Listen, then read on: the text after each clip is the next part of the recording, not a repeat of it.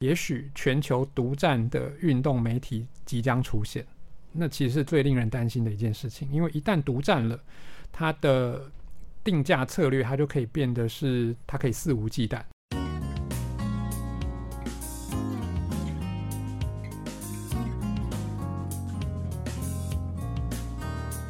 欢迎收听 Nice News 媒体议题 Podcast，我是主持人齐全。Nice News 是台湾媒体观察教育基金会与和平东路实验室合作，由中嘉宽频赞助播出的 Podcast 的节目。那今天的主题呢，对我来说非常的紧张，因为是一个我觉得是未知的领域。那今天的主题是运动媒体大迁徙。美观因为很常关注媒体的结构变迁以及相关政策法规的关系，但我们的目光会放在新闻节目上。大家熟知的新闻台目前的主战场还是在有线电视的系统上。那主要原因可能是因为呃频道业者和系统业者之间有一个合约的关系在，就是这个合约让新闻频道目前的状态是有点被固定在有线电视的系统上，不能做网络直播，也可能不能在 MOD 或是 OTT 平台上面播。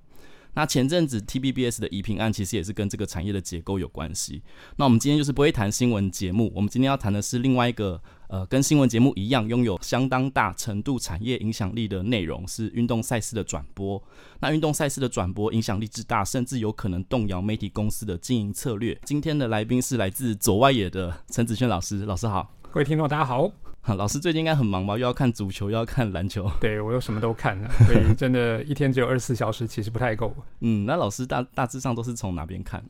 嗯，这是一个很好问题，当然也直接切入了我们今天要聊的主题哦，到底。台湾还有多少人是真正的在看电视哦？那所谓的电视，当然看你怎么样去定义。手机里面只要有影像，只要有 audio、video，有声音跟影像的，是不是就可以被称为电视？还是一定你要坐在客厅的沙发上面看着六十寸的电视，那才叫电视？那其实这个也就是目前我们要看的，在运动媒体当中一个非常非常重大的变化。哎、我先介绍，简单介绍一下老师哈。老师是呃，目前任教于国立体育大学。那刚刚提到那个左外野，其实是老师出版著作的书名。那这三个字是老师对运动社会学这个学门的三个期许。一个呃，左是继承左派的批判传统，外是关注运动场外的议题，然后也是呃，立足于永远的在野党。那除了这本书之外，老师在报道者上也有很也有呃运动的专栏，叫 Long Game。呃，非常大家值得去看，因为我虽然就是也是喜欢运动的人呐，但是我对于就是篮球、足球这种比较大众化还有全球化的运动，其实是大外行。对，我读老师的文章，真的觉得有点大开眼界，竟然可以在运动这个主题内看到性别、种族、媒体、人权、国族、全球化、教育、都市这样丰富的议题，所以只能说这个左外的视视野，其实我觉得非常的厉害，这样。那我们呃，刚刚老师有提到，其实现在要定义媒体，呃，其实是一件可能蛮难的事情。我自己读研究所的时候，什么是媒体这个问题就卡了我可能一整个学期。对，那我想要先问老师的事情是，呃，观看运动赛事为什么会是重要的文化权？嗯，举例来说好了，在。去年东京奥运的时候，我想所有的台湾人讲所有也许太专断了一点，但是从收视率的相关调查当当中，至少一半以上的台湾人看了戴资颖那场令人心碎的比赛。所以，呃，那同时间在东森还有东呃还有公视，另外再加上艾尔达的转播，其实是创下了台湾有线电视史上最高的收视率的。所以这表示真的有这么多人 care。啊，那我们从一个最基本的收视人口就可以看得出来。再来就是为什么在这种国际赛的时候会引发大家特别的关注，主要当然也跟台湾的国际情势有特别的关系。我们自己定位自己作为一个台湾人，可是在国际的情势当中受到的一些不公平的待遇，或者是两岸之间的这种紧张关系，当然都会强化我们自己对于自身，我们到底自己是谁。这个概念的一个讨论，那运动就有这样的一个特性，因为就以现在在进行的世界杯来说好了，也许你看每场上的三十二个国家跟我们没有太直接的关系，可是不管什么样的原因，你可能在一场比赛当中多少都会去选一队来支持，这就是运动赛事的魅力，因为它有一种认同投射的这样的效果，所以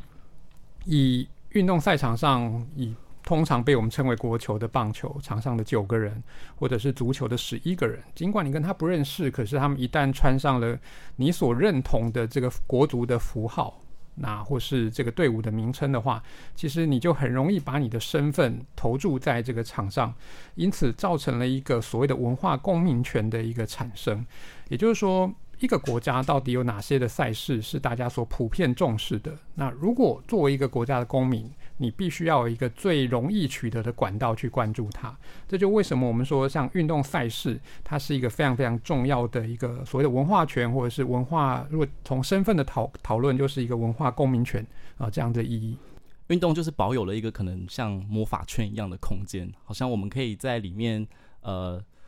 一部分也可能在呃运动场上看到一些社会上的投射，一方面也可能就是在运动场上又会回来到影响到社会的一个状态，嗯，好像是这样的一个状态哈。对，那老师怎么看待政治归政治、运动归运动的这个迷思呢？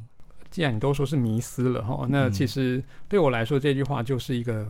巫师的咒语而已哦。那从头到尾不断的反复。呃，传送传送下去，好像就变成真的。但事实上，运动就以我们所熟知的当代奥运，在一八九六年呃成型的时候，就是以国家为单位。那既然以国家为单位，当然就不可能脱离掉国际政治，那也不可能脱离掉所谓的政治这件事情。那其实这一句话的源头也是从前奥运的主席叫做 Every Brundage，他曾经有这么一句话说：“Politics。” Has no place in sports，也就是在运动场域里面是没有政治这回事的，没有政治立足之地。那为什么一个奥会主席会说出这样的话，或者是为什么政治归政治，运动归运动？这句话通常都来自运动的高层，主要就是因为如果一旦让大家去相信这件事的话，那运动其实它更可以在大家不注意的情况之下去获取更多的资源。也就是说，OK，哎，大家只要关注运动员就好了。为什么要把这个背后的这些事情，我们要把它扯在一起？而且会讲这句话，通常我们就预设了运动是激励人心的，是纯净的，那政治是肮脏的这样子预设，所以我们才会有这么一句话的产生。但事实上，运动里面的政治，或者甚至说，肮脏的、难以见天日的这种事情还是非常非常多。但是，一旦不断告诉你说 “OK”，这件事、这句话啊，政治归政治，运动归运动，如果你就相信了，那其实是正中这些当权者的下怀。嗯，对我来说，它真的是迷思啊。就像我读老师的文章的时候，觉得虽然平常没有在看大型运动赛事，但是从里面看到的议题，对我来讲是非常迷人的。对啊，光是台湾的名称 “Chinese Taipei” 中华台北就已经是一个政治议题，而且每四年。甚至不用每四年奥运，是所有的国际比赛，台湾的光是台湾的初赛，其实就是一个政治议题。嗯，那对于呃，那老师的想法会认为，运动赛事至于国家社会大概是怎样一个角色？嗯、呃，我觉得它运动最重要的一个特质就是它能够承载各式各样的认同的线索。国足，我们刚刚提到的以奥运或是其他的国际赛事，那甚至小大家不要小看啊，平常就像我们在校园里面的戏剧赛。甚至我觉得最有趣的例子，就像是新生杯的比赛，同学在大一进来的时候都还不认识彼此的时候，只要一听到说 “OK”，今天新闻系有比赛了，今天经济系有比赛了，大家都是 OK，场上是谁我也不知道，但赢球就很爽的这种感觉。所以，呃，最主要的目，我觉得它的功能就是一个认同的投射。那不管是在国家、城市。班级、社区这些等等，我觉得这是它所最具有最大的功能。而且除了这个以外，呃，当然个人身份的，包含像性别、像种族啊，其实也都是这近年来非常非常热热烈讨论的一些议题。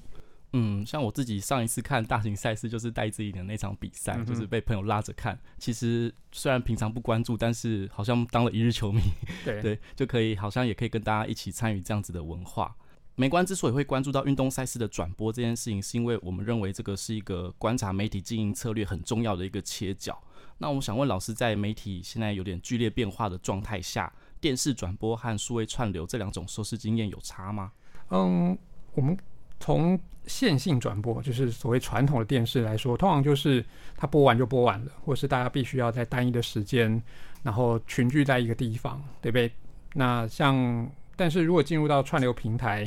你是可以随身带着走的，然后甚至你可以不断的回放，这个主动权都是在乐听人的手中。那这个收视的经验，其实对运动赛事而言，尤其关键的一个特质是运动赛事它的保鲜期是非常短的啊。为什么会这样说？因为一场比赛，除非它绝对经典，可以让你一看再看，可是它就跟牛奶一样哦，就是一场比赛的保鲜期就是它的比赛打完了就结束了，它其实没有太多重新再看再播放的这种价值，不像为什么在有线电影台里面，周星驰的电影可以一播再播，因为大家就会想停下来再看，然后就算你台词都已经会背了，但是它还是有这样子一个重播的价值。那这是它的一个所谓的保鲜期非常非常短，因为一旦结束了，大家都已经知道比赛的结果了。那它的新鲜感，它的作为一个媒体产产品最重要的那个价价值就已经消失了。所以这个是蛮关键的一点。那再来一个就是它的一个同时性，就是 synchronized，它必须要大家在同样的时间来做观赏。这也是跟其他的媒体的文本不一样的地方。为什么会这样说？假设就算《权力的游戏》，就算《怪奇物语》，这么多人看好了，可是大家不一定要在同个时间看，大家会期待 OK 哦，今天上映了。然后我们都是，当然当然会有想要抢先去观赏的这种感觉，可是不会像运动赛事一样。运动赛事今天晚上十点开始，十二点比赛结束，大家就你只有这个选择。而且万一你错过了，然后你想要从头到尾看，或是怎么样，你录起来，或是你用随选，你在这个年代里面，你要不被爆雷太困难。诶，大家比赛结果，甚至你定的快讯，马上就已经跳出来了。所以，运动赛事的这两个特性，呃，可以做出一个跟其他媒体文类非常非常大的区别。所以在刚刚提到的，在数位串流的收视经验，因为它给了一个随选的一个，还有随身携带的这样子一个特质，当然会给予我们，尤其这个世代里面啊、更便利。的一种选择方式，可是就因为我刚刚前面提到的，它的保鲜期短，然后再加上呃我们刚刚提到的种种的这些特色，让它可以稍微抵抗这个 OTT 的革命，主要就是因为大家还必须要在同样的时间来看。嗯，我觉得这两个东西的差异其实是时间上的解放啦。就是我我之前我就是一定要在所一定要坐在电视机前看的这个收视习惯，其实它的好处可能在于那个对于运动赛事来讲，它一定要同时间跟大家一起看的这个很重要的一个体验，可能到数位串流的时候会减小，或者是被暴雷，就是有非同时性的一些因素进来。我想问老师的是，那首播这件事情是就就我有点疑惑啦，首播。就是它的重要性到底是？以运动赛事来说，直播就是一切。嗯嗯，因为除非你说有一些赛事是在凌晨进行的，那那真的，你除非要非常大的决心跟毅力，或者是你真的是铁粉，你才会去做这种收视。那所以当然，在未来体育台的转播当中，很多的运动迷会有所诟病的，就是所谓的 “d life”，就是 Delayed Life 这个两个词，基本上就已经是谬论了。都已经是 delay 了，怎么会是 live？好、哦，那所以，呃，所以很多人说，那为什么未来要做这样的操作？因为这是非常不符合运动的特性的。因为现在手机打开，就算我半夜没有办法看这比赛，我就知道，我就想要知道比赛的结果了。那如果这样子，我还去看我已经知道结果的比赛干嘛？因为那看运动赛事最大乐趣就消失了。但未来还是。因为在台湾的有线电视，其实他已经蛮清楚他们自己的定位，就是可能年龄层稍长的，然后主要讯息接收的来源，甚至可能还是电视而非网络的。那他们当然就还有保有一定的竞争的能力。那可是对于这种年轻世代，甚至已经非常非常习惯这种即时传播的讯息的大家来说，呃，未来这样的操作其实就不是最符合。大家期待，可是如果你真的对于即时运动赛事有极高的需求的话，就像我说的，嗯，你可能就可以买 NBA TV，或者是像艾尔达，艾尔达就都是走直播的路线啊，所以这是他们在自己市场上面不同的定位所产生出来的策略。所以未来在转播的时候，也有可能是全球直播的这种播播送嘛？哦，当然绝大部分是，那除非是赛事之间有冲突，例如前一阵子大联盟季后赛跟 NBA 的。开幕那一周的比赛有所重叠的时候，然后在同样的时间，他们必须要做出一些取舍。例如说，直播的时段就给大联盟季后赛，因为比较重要；但 NBA 的就变成是录下来之后再播出，变成这样的状况。嗯，好，那我想问老师的是说，现在台湾运动赛事的转播的市场中，比较重要的公司，他们为什么可以崭露头角，或是他们的策略上为什么是比较合乎大家的期待的呢？嗯，当然以运动频道来说，最具有知名度跟影响力的，应该就是未来，然后呃 IPTV，也就是现在台湾熟悉的 MOD 平台上面的艾尔达体育台。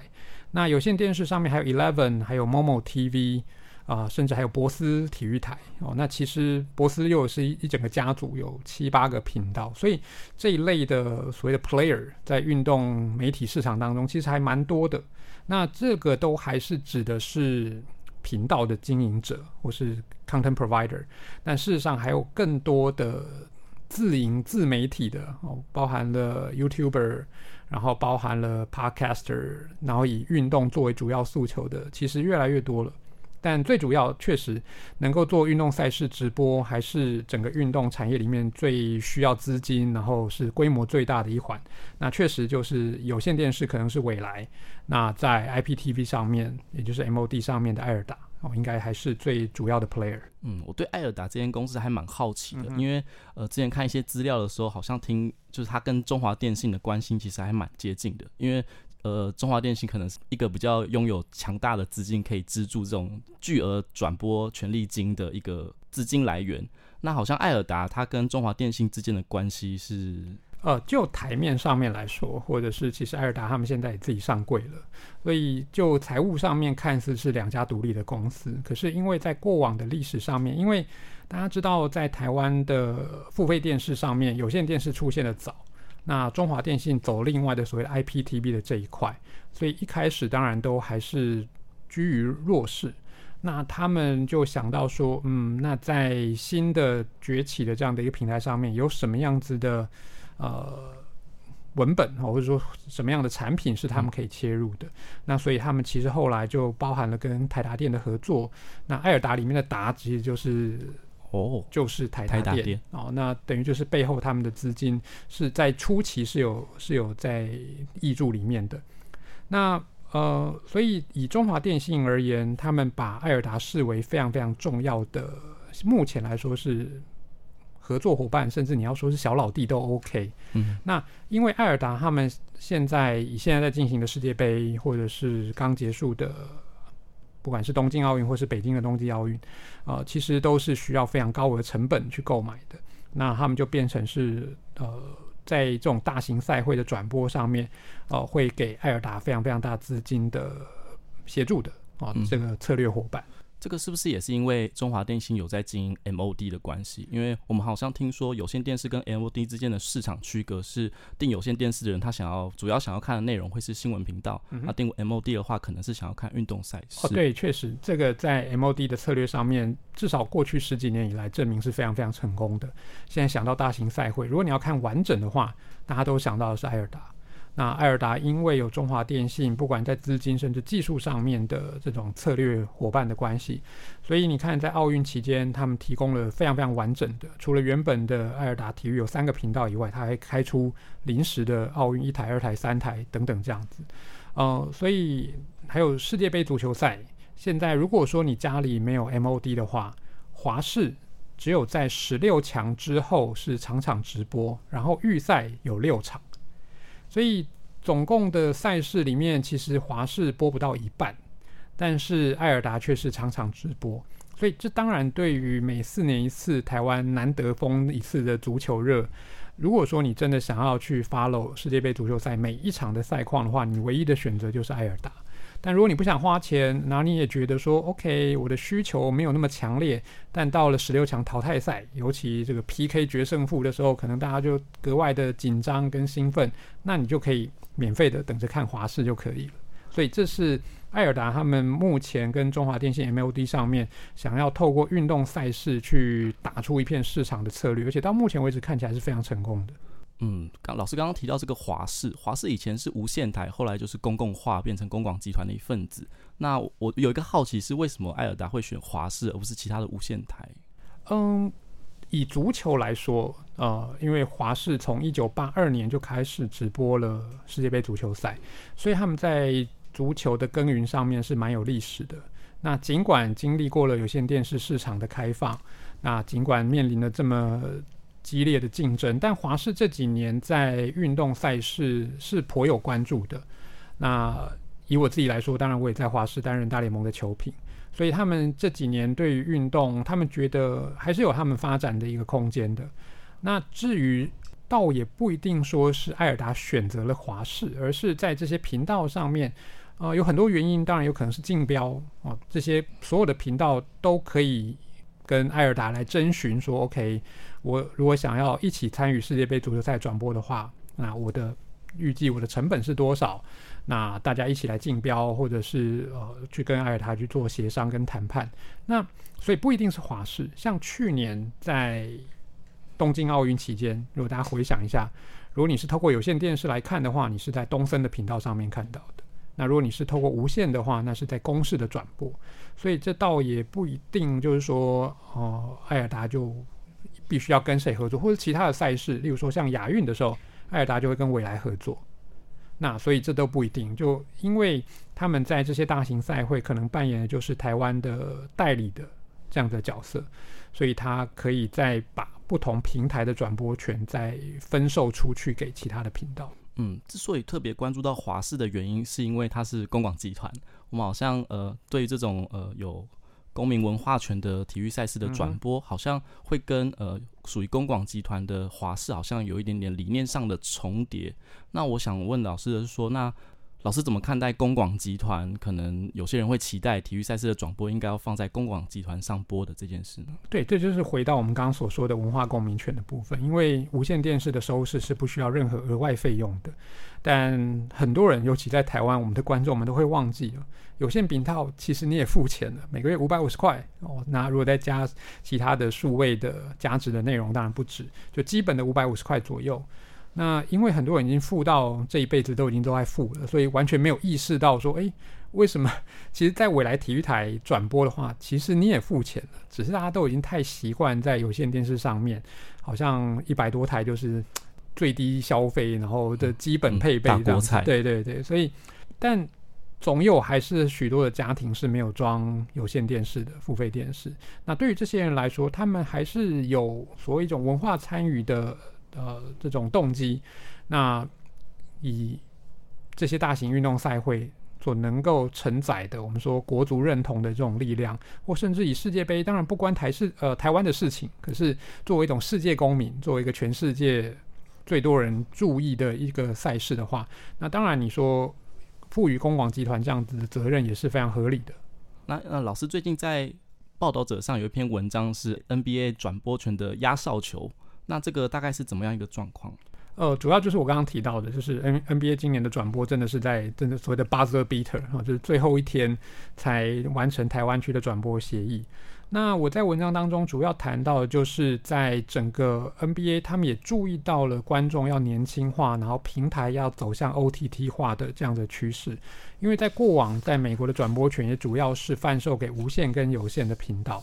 但是。在最近这几年来，我们看到的一些趋势，包含大联盟，包含了 NFL，也就是职业美式足球，甚至冰球，他们都已经注意到了 OTT 对运动赛事转播的一个重要性。因为在那边，你基本上只有小朋友才做选择，就是你全包式的，然后每个人可以尽情去选择你们想要观赏的比赛的内容，那又可以随时随地，你不用被绑在一个地方，甚至你在外面做捷运。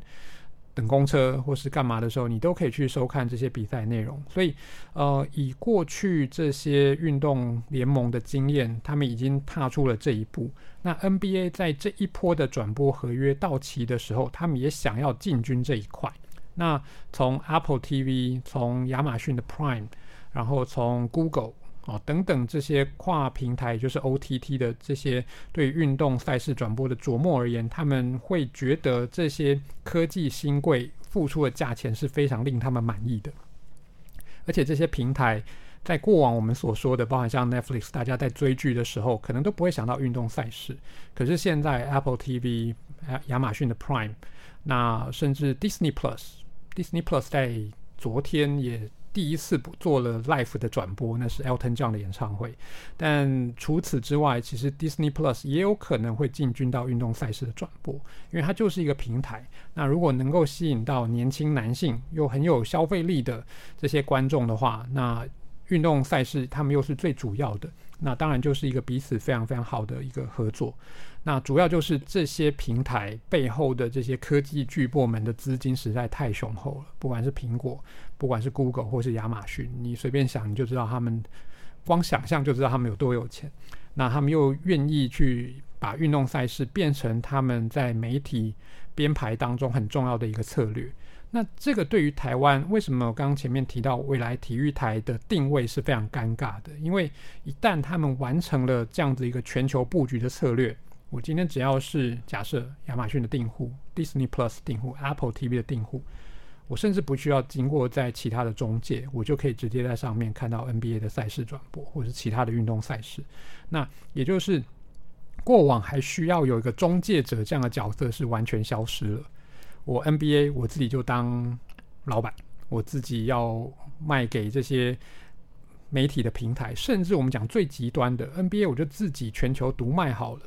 诶，那 NBA 的球迷，你是不是没有别的选择？我就只能够他定多少就多少。假设你已经中毒了，哦，你已经 生生活当中没有 NBA 不行的话，你可能就变成直接你就付费订阅，就交给了 NBA 大联盟或是 NFL 等等这些呃职业联盟。所以这当然会是一个我们从政治经济学角度来说蛮担心的一件事情，也就是。也许全球独占的运动媒体即将出现，那其实是最令人担心的一件事情。因为一旦独占了，它的定价策略，它就可以变得是它可以肆无忌惮。如果你真的生活当中已经没有我不行的话，那它可能最终会走向这一块。那作为消费者而言，你只能够你要么要付出极高的代价，要么你就是放弃这项产品。所以以科技的角度来说，现在这个发展的趋势是已经可能了啊，只是说这些运动赛事的联盟要再更扩大自己的市场，跟还是去在订阅者少数的订阅者身上去拿到最高额的利润，这两者之间的平衡，这是他们现在所考量的点。听到这种跨国独占，就会觉得很害怕，因为现在脸书啊，或者是 Google 好像就对我们是这样的一个状态。嗯哼，嗯，那如果未来是。呃，NBA 就是他自己经营媒体的状态的话，那我们当地的一些媒体业者，他们的机会会在哪里啊？呃，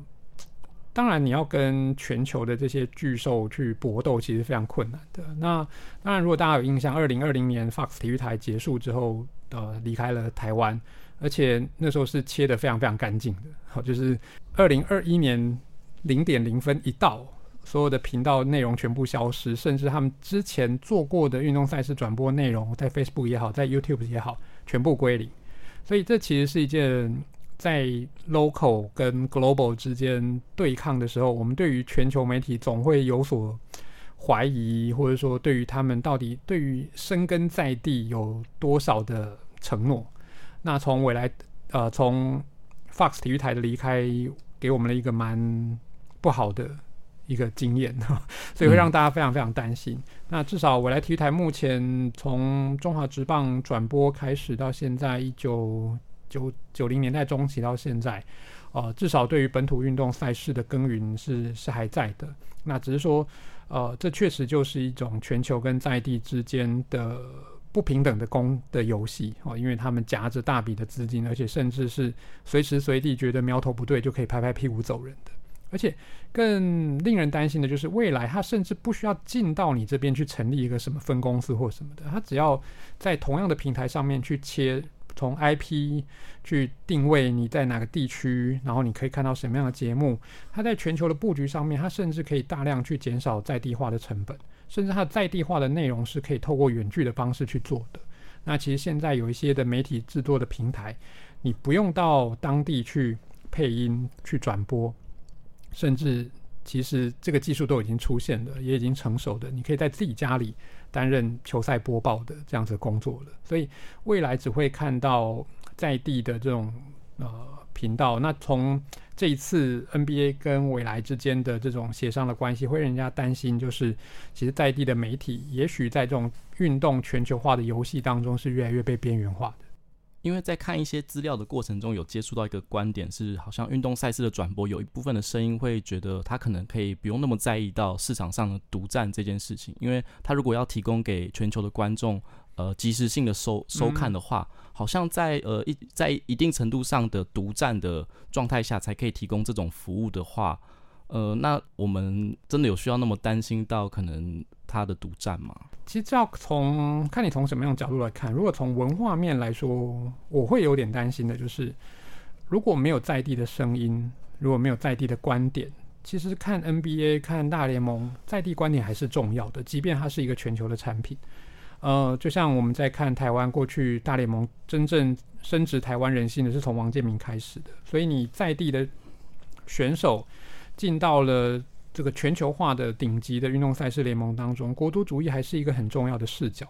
那你说，OK，我们今天看这些啊、台湾的选手在国外打球好了，如果没有一个我们在地的声音，或是赋予它的意义，或是一种所谓的叙事 （narratives） 的话，那其实你看到的还是一个非常高度集中在我们说世界体系核心位置的这种叙事方式，而欠缺了在地的声音。所以我觉得那是一件危险的事情。那不管怎么样。呃，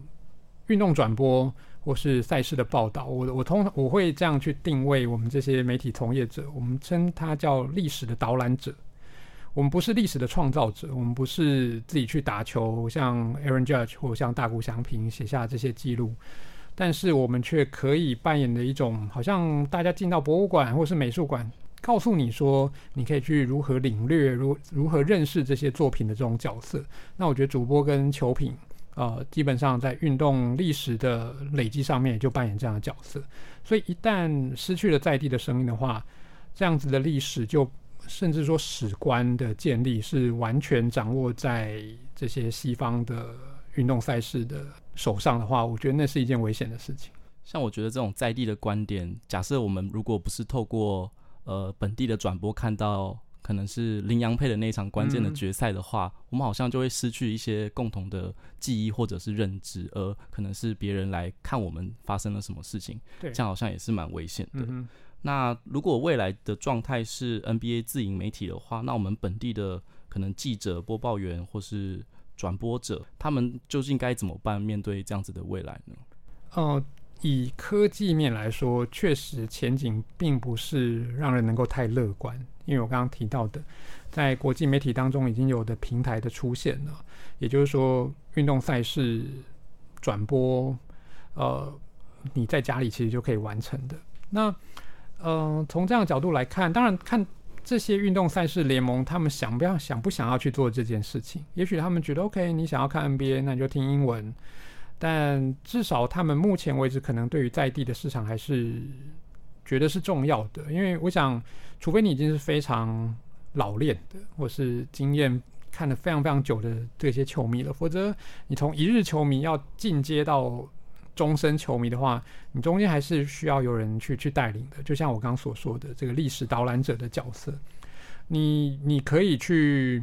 逛美术馆，你自己晃一圈。然后，但是你可能不知道这些美术作品那些大师的背后的故事。你也是看完了一座美术馆，可是如果说你戴着耳机，或是有甚至 guide，就是导呃导览导游哦，带着你一幅一幅跟你讲这些故事的话，那当然你会得到不一样的经验、知识、体验等等。所以会有这样子的担心，就是说，OK，以台湾，我们可能觉得我们的市场是相对小的。那也许在国际市场当中，就算他们要开始在地化的这些播报，可能都不是我们这些职业联盟优先想要去操作的这些市场。那这可能当然就会出现了一些断层。所以这不管怎样，其实机会跟平台就技术层面来说都是在那里的。只是说，在这些跨国的运动赛事的集团，还有媒体集团，他们想要去着重这种全球一致性的服务，还是是在地客制化的这种服务，那其实都是有这样子的可能。所以，假设如果我是一个未来想要投入这个产业的呃工作者的话，嗯、那我是不是就是可能要做一个很像桥梁的角色？就是既既一方面就是呃，对于国际的赛事，它已经某种程度上独占了，但是我还是可以呃从中转译这些呃国际上的意义到呃我我熟知的在地的一个情境，是这样子吗？哦，没有错。其实我们在播国际赛事的过程当中，多少就扮演一种所谓文化中介者的角色。你必须把美国的棒球的历史有哪些人物，对于当地有什么样意义，用台湾观众听懂、听得懂的方式来去表达。那也希望说，让台湾的观众更了解在国际间他们的棒球的形式是如何啊，或者篮球的形式是如何，然后用来作为一种我们在地文化的对照。为什么我们台湾在这几年一直在推所谓的属地主义？诶，就是诶，看到原来全世界都是这样玩的啊，对不对？呃，全世界的运动跟城市的结合是如此的自然，可是我们在台湾在过去中华职棒早期历史上面完全不是这样走的。那等了这两年 Plus League 跟 T1 成立的时候，就觉得诶，这是理所当然的，然后开始去做啊、彼此啊、一个所谓的主场城市这样的一个划分跟分配。那连中华职棒其实都是经历了二十几年之后才开始想到，然后这几年开始各队都有一个自己专属的主场啊，这样的操作。所以如果不是从国外的这种运动文化去去看到的话，我们可能就。不知道这些事情，或是国外有哪些球星，有哪些球员，像 Dwight Howard 为什么来到台湾造成这么大的轰动，就是因为在台湾有这么多的 NBA 的球迷知道他过去是一个多么出色的一个球员，然后竟然是选择来到台湾，所以会造成这样的风潮。所以在这两地运动文化之间的落差，或者是呃当中的如何交流，其实就跟我们在运动媒体的从业人员是有非常直接的关系。嗯，那如果是无线台或是有线电视台呢？他们如何应该应应这样子的趋势？以前景来说，对他们来说是不利的。对啊，哦、就像我刚刚所说，啊、呃，现在的平台甚至个体户的出现，哦，就是自媒体。嗯、呃，以举例来说，假设我今天 NBA 我要或是棒球，我今天要诉求的对象是不同的属性的球迷。有些人是所谓的传统派。我就喜欢看策略分析，我就喜欢看这些老教练们他们心里到底在想些什么。但也有一些是所谓的数据派，你一定要跟我讲说，诶，他过去打这个投手对战成绩是怎么样，或是现在有很多的进阶数据。那可是现在的球迷也是百百种啊，我们没有办法去满足所有的球迷的需求。有的是一日球迷，有的是已经看了几十年的球迷。但是现在在数位平台上面有一种可能的就是，那。就算在有线电视上面，可能只有主声道跟副声道两个音频，可是现在在数位平台上面有无限多种可能。我今天假设 Channel One 是给传统播报，我的 Channel Two 第二音频我给的是一日球迷。我从棒球为什么是从三振四坏开始跟你介绍起？如果你我认为我今天对棒球不熟悉，我今天是第一次看世界杯的，我就选择这个频道来看，我就选择这个音频来看。那另外，甚至是所谓进阶数据派的，我就是你只要只要给我数据，我才相信，对不对？那也有人球迷是假设我喜欢啦啦队的，从头到尾我也不看比赛，我给你一个频道是全部在谈啦啦队的，嗯，或者是其他的，你可以想象到各式各样的可能。有人喜欢搞笑的，我今天喜欢听假设伯恩播棒球好了，或是这种。呃，喜剧演员来播棒球，他不用对棒球很懂，可是我喜欢听他去搞笑，或是干嘛去讲这些五四三的，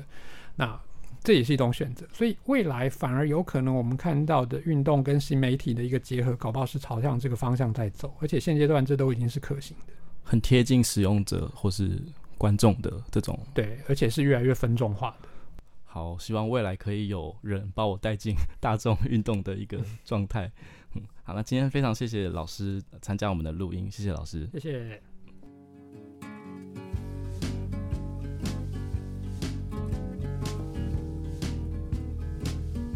感谢收听这一集的 Nice News。如果你喜欢我们的节目的话，记得在脸书及 IG 上追踪台湾媒体观察教育基金会。若行有余力，也欢迎小额捐款给我们。